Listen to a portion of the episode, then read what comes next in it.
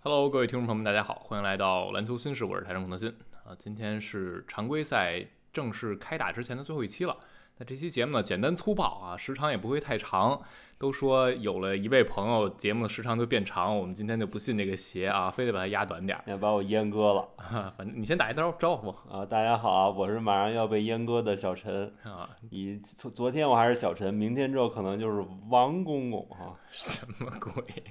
啊？那我们这期大家看标题也很简单啊，就是一个打脸预测啊嗯。每年开赛之前，我们前面做的前瞻其实并不是为了预测什么，主要是为了把这个基本盘跟大家来稍微探讨交流一下。那今天这个打脸预测呢，就很简单粗暴了，因为预测这个事情啊，如果只给一个结果，就纯是相当于自娱自乐。那我希望呢，大家在赛开始之前也可以自己把这个人名列出来，明年翻出来看看。这个呢，就是纯可能运气成分比较多，因为赛季太漫长了。那我们今天就把几个重要的球员的奖项，包括最佳主教练这个奖项，以及东西部的冠军和总冠军，我们俩各自来说说自己的看法。那先从球员奖项开始吧，我们就从最大的奖 MVP 开始说起吧。嗯啊，小陈觉得 MVP 你给名字 MVP 呢，如果从实力上来说，我觉得不可能不是约基奇，啊？但实际这奖的归属，我想猜的人是德文布克。哦，嗯，啊，那这用用给一点理由吗？稍微给一点啊儿，稍德微文说两布克上赛季呢，在季后赛打出了惊世骇俗级别的表现嗯，啊，就是确实证明他能足够的去抡。那嗯我相信他这赛季呢，太阳的阵容会足以让他保持健康，然后他应该能在攻防两端做出一个非常惊人的输出啊。其实这是布我对克他的对预测啊，其实布克前面儿呃上个赛季他包括再往前一个赛季，嗯，都进入过 MVP 的讨论嗯啊，他就很符合那种最好球队里最好球员，嗯，尤其是上上个赛季那会儿，太阳整个战绩常规赛第一嘛，然后布克又是太阳队输出第一的点。新赛季呢，小陈我估计也是这个这个观点，是不是？对啊，那呃，在这之前啊，先咱补充一下啊，就给大家介绍一下新赛季这个评奖有一个小的门槛儿了，啊哎，就是有出勤要达到六十五场，这个奖呢，这个门槛只涉及 MVP、DPOY、进步最快球员啊、最佳新秀和第六人是不涉及的，只涉及这三个奖以及最佳阵容，就是两个就是防阵和这种最佳阵容是要涉及这个出勤的。那这六十五场还有一个小细节啊，就是如果是那种遭遇啊、呃伤病报销了，后半段伤病报销，那他可以只打六十二场常规赛就行。那但是呢，他在那个前面报销之前需要出战自己球队所有场次的百分之八十五啊，反正也是一个有一个出勤的门槛儿。另外呢，还有就是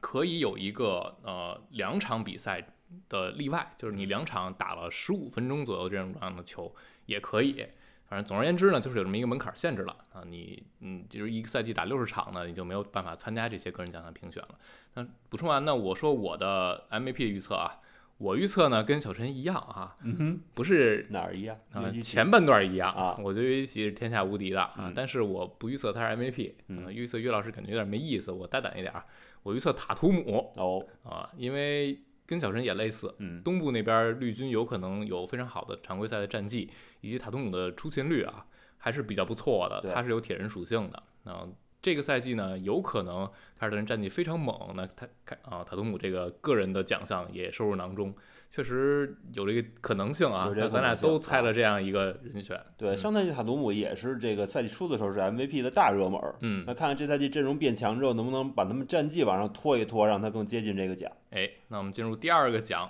DPOY 最佳防守球员。嗯，那这个我先来吧，我想来想去啊，嗯我在两个人选之中犹疑不定，嗯呃一个就是去年的 DPOY 三勾，嗯，另一个呢是骑士的莫布利哦，啊、这两个人呢，首先这两支球队确实是防守让大家比较信任的，啊，嗯休斯顿这边只要三勾和亚当斯在，他们这防线挺稳的啊，斯马特来了也能巩固一下。而骑士这边呢，就是防守立足啊，双塔在就没有太大问题，但是俩人各自有问题。嗯，三勾的问题呢，就是你会感觉他上赛季啊已经到头了，这个防守端的表现到头呢，也还是被人质疑挺多的。比如他这犯规，场均三点六次犯规，仅次于唐斯。然后他嗯一场比赛就是场均的出场时间到不了三十分钟，经常有这种比赛这打三节就四犯啊怎样的，然后他的时间就受限，你就总感觉他在防守端不是让你能一直信任的。另外呢，莫布利这边是什么问题呢？一个是莫布利的防守是有嗯比三勾更多的局限性，他要是单防大体型的内线是很吃亏的。然后就是他和阿伦啊这两个人嗯重要性你可以稍微分出一个高低，但是俩人缺一不可，给你这种感觉啊。所以骑士这边你会感觉两个人有一个分票的情况。那剩下的几个人选，我想来想去呢，你像浓眉，我会担心他的出勤；然后你像大洛呢，这个赛季我还真的不是那么看好雄鹿的防守策略，因为那天说一场雄鹿球，他们在防守端变化还是挺大的啊，很多时候要求字母啊大洛要扑到三分线了，不像原来沉推护框了。那我怀疑雄鹿。就有点像篮网，可能开季初的那段时间，他们的防守不会那么的稳固，会出现一个防守端下滑。所以这两个人呢，在我看来是也要降分的。那外线的球员想要跟内线去竞争也比较难。然后甚至我还想了一下，有没有可能是戈贝尔？嗯，森林狼这赛季呢，有可能防守还不错，上赛季是第十，这个赛季唐斯更健康呢，俩人都在磨合磨合的更好，有可能森林狼整体防守不错。那这样戈贝尔呢，肯定也是 防守次也次不到哪儿去。所以我个人最后啊，猜来猜去，我还是给三勾啊，因为我觉得灰熊整体这个稳定性是更好的。我不知道小陈有没有更好的答案呢？呃，不一定更好啊。那么嗯上赛季，我觉得有一个人是不得不提的，这个人就是卡鲁索。哎，你刚才没有提到，我觉得还挺意外的，是给我留的是吧？也不 是，我不太相信他能拿啊。你先呃说，卡鲁索的防守影响力是非常惊人的，当然也跟公牛的策略有关系。对，多诺曼允许卡鲁索从弱侧无条件的去协防持球人，并且卡鲁索确实展现出他非常强的补位以及奔跑能力。嗯，在场上做了很多的事情，基本上可以说超越了你认为一个后卫在防守端能干的活。嗯，因为他积极性确实是拉满了，然后是非常凶狠的拼抢和对抗。嗯啊，那我觉得卡鲁索是在这个名字里不得不出现的一个人。嗯，那么小白、斯马特，这都是呃，包括霍勒迪都很强了，我们就嗯不再一一去去详细说了。哎那么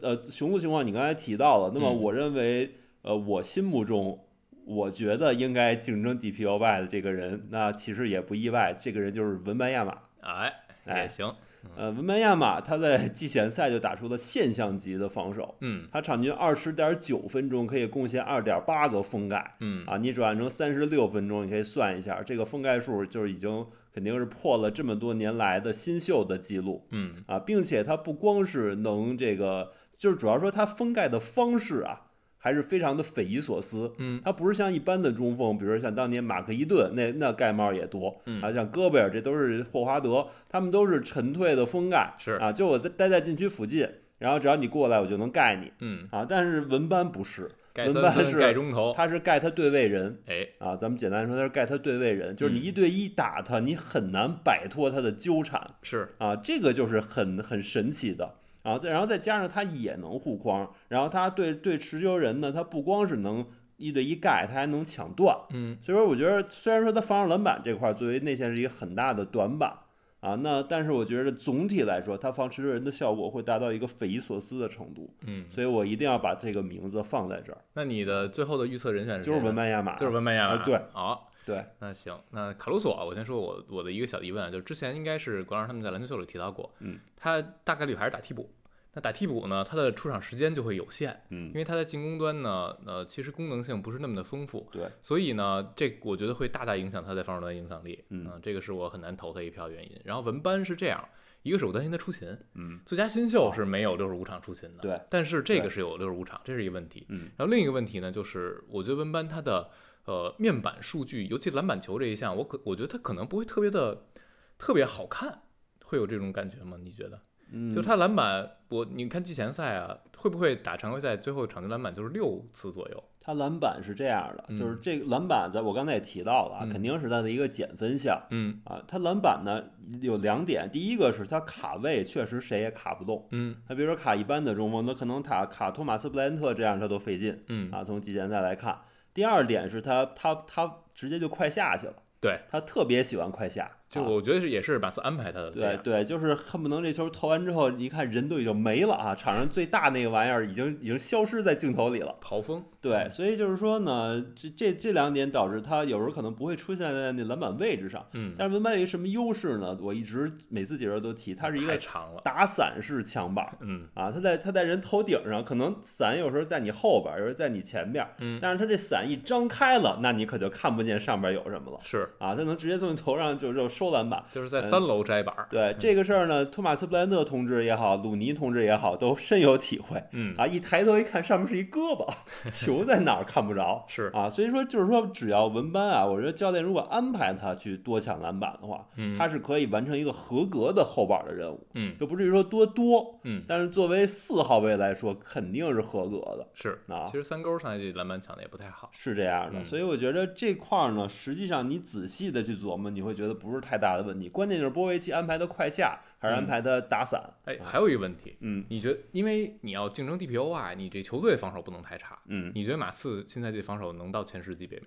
我觉得有机会挑战一下。嗯对，因为马刺这个大个儿阵容，你从实战看还是有点意思的确实是，啊，不光是说双内线轮流护框保禁区，嗯而且侧翼大量的协防。啊，我们可以看到，像瓦塞尔、KJ 都有很多回收抢断、回收封盖这样的镜头，嗯这个在上赛季你是看不到的。是，而且马刺这个队，它有侧翼回收协防的传统，嗯像这个凯尔安德森、丹尼格林，对吧？再往前，像这个鲍文啊，就是整个包括后来小白，嗯这种侧翼回收封盖是马刺的一个传统策略。嗯把这个捡起来的话，马刺在波维奇执教下曾经多次是联盟防守顶级的队，嗯所以我觉得这赛季有这样的资源是有机会去冲一冲前十的啊。哎前十对于马刺来说不是一个太高的目标，我觉得。嗯，呃，DPOY 这个奖项呢，我猜的还是三勾啊，小陈直接猜文本亚马了。嗯等等看啊，然后下一个奖项呢就是最佳新秀。嗯。啊，最佳新秀感觉没啥悬念啊 在新秀咱们还是得说一下，对文班就不用说了，是，另外，我想说的是，切特嗯就是文班这个好表现，啊让切特的这个关注度非常 的低。但是实际上，切特季前赛是场均十六加六还是加七嗯，这样一个表现，然后也有一两个封盖这种这种状态，是，所以就是这个作为新秀来说也是非常非常棒的。肯定虽然说他是歇了一年啊，嗯但是仍然是非常非常棒的。嗯所以就是我我认为啊，从今年其他新秀情况横向来看，如果没有文班，切特基本上稳拿最佳新秀。哎，你觉得我就这么说对不对？嗯，差不多，因差不为多季吧前赛啊看米勒儿就确实不太灵，而且米勒有可能打替补，而亨德森呢还是稳定性不行，因为后卫球员第一年上来，嗯首先你这个效率肯定是高不上去的，失误也会多。然后就是切特和文班这俩人实在是太独角兽了啊，他们这个效率还有攻防的影响力很可能都是正面的，那对于新秀来说这就是挺夸张的了。对嗯，对，所以切特这块儿就是大家还是给予更多重视吧。他只是比较不幸，跟文班正好赶在一年了。啊，那咱俩的最预测肯定都是文班，是这意思对吧？我的预测是文班，但是我想极力为切特说点话吧，嗯因为是这样的，文班在新秀赛季会尝试去做很多的事情，嗯他进攻端会尝试作为一个发起的核心，嗯他确实有这样的潜力。那做这样的事情会导致什么呢？会导致他的一些负面数据上升，嗯会导致他更多的打铁、更多的失误，因为哎他要去做这些去影响比赛的事情。嗯而其他球队一定会把文班作为马刺最重要的核心去防，嗯，所以这块儿也会给他压力。我们看季前赛文班的整个中远投的表现并不是太好嗯啊，中远投效率并不高，而且这块儿实际上是他目前阵地战用的最多的一个武器。嗯其他的武器还没有那么的成熟，包括被打也好，面框突破也好，都不是用的很多的，嗯是啊，就是跳投用的最多。那么这块儿你就会感觉文班的效率是是还是有隐患的，嗯而切特相对来，首先他在这个队他的吃饼环境就会更好一些。嗯这个队有一个吉迪是是马刺没有的这种组织能力，嗯啊，吉迪虽然说失误也有点高，但他整个传控是比马刺所有人都好的。然后亚历山大是一阵级别的球星，是的啊，他也能传球，嗯所以包括像杰伦，包括像多尔特这些人都有传球的能力，嗯所以说切特整个吃饼的环境比文班要好哎啊。文班这文班在马刺可能真的很多时候需要他去作为那个 number one 去带动嗯啊，而而切特在雷霆完全没有这这样的顾虑是啊，所以说切特他进攻其实可以做减法的，他跟文班正好反过来。嗯那做减法，他可以做很多高效的事情，可以去吃饼，可以去投他的定点三分。嗯所以就是说，切特如果说到赛季结束了，可能俩人面板数据，我觉得差距可能不会太大。嗯那你看季前赛也是差距不是那么大嗯啊，但是呢，切特的效率有可能比文班更高，哎他的一些高阶数据有可能比文班要好看，因为他在进攻端做这种减法。嗯啊，所以说我觉得呢，切特完全有机会去真正冲击一下文班的这个这个这个位置。嗯嗯，其实就是小陈已经说的非常全面了，因为雷霆和马刺的这个重建的阶段也不一样，雷霆已经到了可以去冲击季后赛、可以尝试出成绩的阶段了，所以切特呢一定是不会刷啊，他是要奔着赢球去的。对，当然最后投票的时候，因为是人投，切特呢涉及到他是二年级，到时候我相信啊，这会有一定的影响因素的。嗯，那关于最佳新秀，那就是这样，我们俩都预测的是文班，但是就对切特也是给予很大尊重。下一个奖项呢是进步最快球员，这个奖也是有六十五场出勤限制的。呃，你先说，我先说，你先想好说了吗吧？你先说吧。我是啊我先说，我我给大乔一个非常稳妥的选择，因为大乔呢，呃，是这样，他上赛季后半段，其实如果把上赛季掰开了看，他后半段可以拿一进步最快球员了。那整个的一个赛季打完，大乔上赛季是场均二十分、四篮板、三个助攻，大概就这样啊。他在篮网呢是场均二十六分，剩下那些数据呢没有太大的进步，主要就是得分上来了，而且效率没有很明显的下降，还是非常高效的得分手。那季后赛那一轮，虽然篮网被横扫了，但是大乔还是维持百分之四十以上三分球，然后场均二十三点五加五加四。所以新赛季呢，因为最进步最快球员这一项呀，很多时候就还是基础数据的一个上升。那大乔呢，我觉得有机会去冲击场均二十六、二十七分儿，甚至要是这打得飞快呢，分儿这个水分大点儿，能冲击二十八分儿。那这样一个赛季涨八分球，加上他的身份属性的转变，我觉得他是有机会去去冲击进步最快球员奖的啊、这就是我的判断。嗯老陈呢？ 嘿，你看怎么着？这个事儿吧，还真巧了。什么什么啊巧 啊？我想给的这个人呐，也是大家很熟悉的一个人，啊呃，本西蒙哎斯。好家伙呀！ 你可真敢给！对这个事儿是怎么说呢？就是首先啊，本西蒙斯如果拿这个奖，他他到底是什么心情，咱们这也不 好说。就是我觉得不一定会往他这边选，嗯但是确实本西蒙斯从实际的这个状态来说，真的有可能是进步最快。那有可能啊，，因为他上赛季确实状态非常的差，嗯，而这赛季呢，就起码有机会找回一些昔日的 荣光。这你大家这你这有点作弊性，啊你这不是进步，你这是啊找回自我啊，也是一种进步。 就是就是就是看怎么理解这个进步。是的，如果这进这个进步是跟以前一辈子比，那本西肯定是拿不到，嗯那他是可能这辈子都拿不 到了。好啊家伙，但是如果说只是跟上赛季比，嗯那本西完全是有机会。对啊，嗯。那确实也，这也是一个人选吧。那嗯剩下的可能像马克西也是大家很关注的名字。对如果要是哈登走，他的进攻的权限会更开放一些。对，马克西主要的障碍是他上赛季已经是场均二十分的球员，是的，就本身起点已经非常高了。嗯，如果说他这赛季要再进步最快，那可那他至少得分不能比上赛季低，哎，然后可能得是场均二十加十，嗯就，是把助攻这块给扛起来呃。因加为十有点太不困是难了。恩比德说了，恩比德说他只要他想，他就可以是助攻王。好家伙，看咱们怎么理解这话啊啊，反正恩比德是这么说的嗯，啊。行，那关于进步最快呢，我们俩都给到篮网俩球员啊，嗯，也挺神奇的。那下一个奖是最佳第六人，这个奖呢，也我也犹豫了一下，因为这个人选还挺多的，而且最佳第六人不太好猜，你不知道赛季中期会不会有轮换的变化。你觉笑得啥你觉得进步最快好猜？嗯，那我觉得这俩都差不多。因为进步最快不好猜是，嗯，是另一个维度。最佳第六人是你不清楚谁最后真的是有资格，就是对你不知道他是不是第六人。对，那最后我想了一下，比如说像奎克利上赛季是非常大热门的，嗯，然后布罗格登去了开拓者，他他这个定位啊，你就不知道会不会变了。我觉得就别猜布洛格登了。啊 对，但是其实你看，很多人还是在猜布罗格登，嗯啊，然后剩下呢，我最后在两个人里犹豫，我本来是想给蒙克，嗯，因为新赛季我不那么看好国王队，因为国王队上赛季是超出预期的，嗯新赛季呢，他们那套东西可能会被人就更好的去针对。然后呢，这个心气儿啊，包括他们这个冲劲儿啊，有可能经过这一个赛季之后会有点放缓，那对他们有影响。那蒙克作为一个合同年的替补的得分手，比较符合第六人的一个定位，所以我一开始想给蒙克，嗯 他季后赛场均十九分儿是能实现的。但是我最后突然想到一个名字，嗯，希尔德，哦，如果他不被步行者送走，因为他现在已经是打替补了，对步行者跟他商量好了，嗯因为一开始在赛季开始之前传过要他想提出交易离队，嗯但后来我看那意思啊，他们商量还挺好，说你先在我这儿打，正常打，然后我们看有合适的呢，我就去谈这个交易。然后我相信在这过程中，他们也会去谈一个新的合同。那在这过程中，我不确定希尔德能在步行者打这个第六人打多久，但只要他在，我觉得他就是一个非常热门的第六人的人选，因为嗯他干的这个活儿就很符合第六人的属性。我上来就是扔。那过去的五年，希尔德是全联盟进三分最多的，而且他出勤很稳，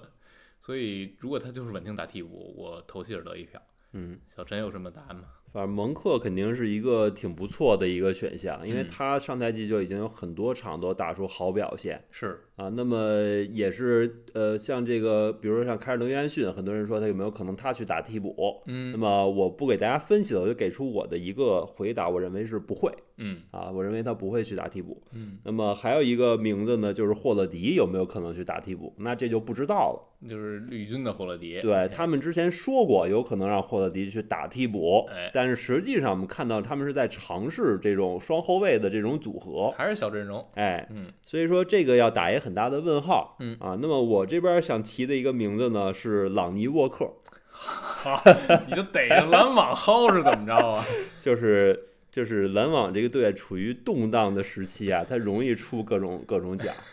啊，我觉得是有道理的呃啊。朗尼沃克为什么说朗尼沃克呢？啊，因为篮网这个队很明显他是缺进攻的，是，啊，所以就是就跟你刚才说国王那个意思有点类似。嗯当这个队缺一些东西的时候，就需要有人从二阵容里站出来嗯啊。我觉得朗尼沃克尔他也是合同年，而且他是上一年就签了一个一年的合同，嗯今年继续一年合同，所以说呢，他这个心气儿，他需要争取一份大合同。嗯你连着三年签底薪，可能你下一步你就 CBA 见了啊。所以说，所以说，我觉得他一定会背水一战啊嗯，把这攻防影响力都打出来那我就这样给你兜头泼一盆冷水，啊。我就绝对不想让尼沃克能竞争最佳第六人 啊！就话撂这儿。。你给我们留条生路吧简单说几干点嘛呀？第一啊点是朗尼沃克场均得分儿，我觉得很难过十分儿。嗯一个是沃恩就不喜欢这种单纯得分手类型球员，你像嗯小火车也是这种类型，。对，另一点呢是篮网之前的想设想的十人轮换替补嗯是丹尼斯史密斯搭小火车，嗯，丹尼斯史密斯是季前赛伤了，哎，所以啊，朗尼沃克尔啊，机会来了，他这个机会真的很难抢我。顺你顺着你说嘛啊。 嗯行，啊嗯就是就是我我我再找补一句啊嗯，就是他为什么不喜欢小托马斯？我觉得很大程度上是因为小托马斯不防守，嗯，或者说他防的实在太迷茫。但朗尼沃克在这方面要好很多，嗯所以我们觉得我们可以再看看。 是啊，到时候要是沃克把小托马斯的轮换挤下去，篮网球迷都又更更炸锅了啊！这个我觉托马 着斯不用这我觉得他们俩就养蛊吧，看谁厉害吧，是对吧？托马斯如果厉害呢，当然大家都皆大欢喜，然后后边续约什么的都好说了哎啊。，那最佳第六人我猜的希尔德啊，嗯那小陈猜的朗尼沃克，嗯，然后最佳教练，嗯，最佳教练呢，我很简单，嗯，我就是出于有一点个人的小私心或者是个人的选择，我选斯波，哦但，是甭管热火，我觉得热火不会太差，当然他们常规赛战绩啊，我觉得也很难特别好。啊，这跟私心有什么关系？你热火球迷还不是，就是我没有很客观的去考虑这个事儿。比如啊说，我想如果热火常规赛就拿一个东部第六、第七，啊那这样是很难竞争最佳教练的啊，。我以为你们有什么保护首轮在人家那儿了，看着人好呢 哈、嗯没有，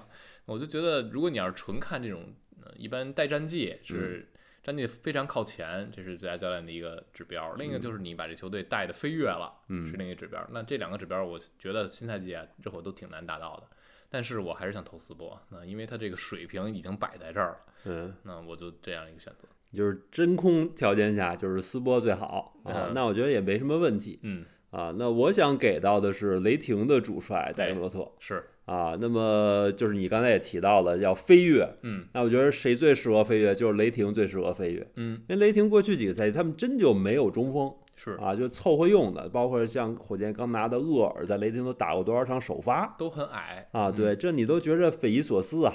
啊！那那我觉得现在有了切特这样一个正牌的中锋，是到雷霆飞跃的时候了哎，啊，所以这个飞跃我觉得是给到雷霆这儿啊嗯，那就是戴根诺特和我嗯猜的斯波。接下来呢，这个人奖项我们就猜完了。嗯大家也可以啊，插一句，大家在今天的评论区可以猜自己的一个名单，你可以哎留在这个评论区，回头你翻过来看，相当于对留一档， 对你回头看看自己被打脸打成什么样儿。对，就是最佳第六人和进步最快这两个奖，真的就是说几乎不可能猜中，哦，所以我觉得大家可以都去尝试一下啊，嗯就凡是你们认为有可能的，没准最后真的会得这个奖。嗯啊，是。那我们个人类的奖项猜完了，接下来简单粗暴猜球队的奖，东西部冠军和最后总冠军。嗯我们先说东部冠军吧。啊，我猜凯尔特人，嗯嗯，就很简单粗暴，他们前六人轮换确实很强。嗯，然后本来我觉得东部这边就是双绿的对决嘛，看了两场季前赛，我对雄鹿这个信心是直急转直下。我不认为会是双绿的对决。啊哦啊，那我我凯尔特人大好男儿跟你对决，凭什么那呀？你这 是一超多强格局是吧？啊哎，对，啊那你也是猜凯尔特人呗？对我也猜凯尔特人。嗯，那就也不用太多理由了。哎呀，我去年已经把凯尔特人奶死过一回了，我还说什么呀？嗯不多说了对哈。反正赛事开始之前，目前看啊，啊对雷军是真的挺强的。对，去年其实大家也都是这么想的。嗯嗯那西部冠军，嗯，小陈猜谁？我我猜的是掘金，哦，啊，对，因为我认为今年是掘金卫冕的一年嗯，啊，所以我会一直支持掘金。那你就是把西部冠军和最后总冠军都猜了，对，都是啊掘金队。没错啊。那我就很简单，我就跟你猜不一样的，嗯我猜太阳，啊呃，是你还能猜什么呢？啊 我还能猜什么呢？哎，在另一档节目里，我刚代表掘金队拿了冠军， 呃但是呢，嗯，但是那是你抽着的，嗯是不对是不是你打心眼儿里认为的嗯啊？其实掘金是很强，嗯呃但是他并没有比去年更好，对这是一个问题。对，反正就是大家不看好掘金的理由就是卫冕很难，嗯，然后呢，掘金没有那种大幅的改善啊，你就觉得不行，或者说就是说，呃，比如说如果是宇宙勇，你会觉得他可以卫冕，嗯但是掘金你就觉得不行，我就是觉得掘金没有去年强，嗯，这是很简单的一点。就是卫冕难不难这个事情先放一边，我就觉得他没有去年强。我觉得布鲁斯布朗对他们真的还挺重要，嗯，嗯，这是一点。然后太阳就是呃波动性很大的一个队，或者说上下限会拉开的一个队，嗯，嗯，下限就是，其实我觉得下限也挺高的，就说说来说去也就是伤病，然后在磨合中会不会有一些角色球员达不到人们的预期，导致他们赛季中期又要去想怎么去补一些人员，这个对，是我对太阳的一个小担忧。但是他们上限真的挺高的，我觉得太阳的问题不是下限低，太阳嗯下限肯定不低，嗯太阳的问题是上限不确定，嗯，也也可以这么说，对，嗯，因为去年那轮儿打掘金。抡赢了两场，嗯，那新赛季呢？他们就相当于按着抡赢那两场那个思路，进一步的去放大自己的优势点。对，就是把体型、运动能力这种角色球员的角色补上来，然后再多一个攻击手的点，然后继续打他们的防守和提速，就很针对掘金的一个休赛期的一个运作。所以我觉得太阳是真的挺有机会的。那剩下你你对湖人不是也挺看好的吗？嗯，我对湖人确实是挺看好。我觉得嗯湖人呢，他这些补强让他进攻是极大的增强了嗯啊。但是我觉得湖人在常规赛和季后赛的不确定性都会更多一些。嗯我对老詹和浓眉的出勤的担忧肯定要大于对掘金这些人出勤的担忧。毕竟啊岁数摆那儿了。对，就是一旦这两个人出勤出现问题，湖人的应对能力一定没有马龙调教下掘金的应对能力好。我们会看到马龙带一个二阵容都可以跟对面全主力打得有来有回嗯啊，他的他的能力就是在这儿摆着。啊，嗯马龙我觉得是一个很被低估的教练了嗯啊。那么，那么，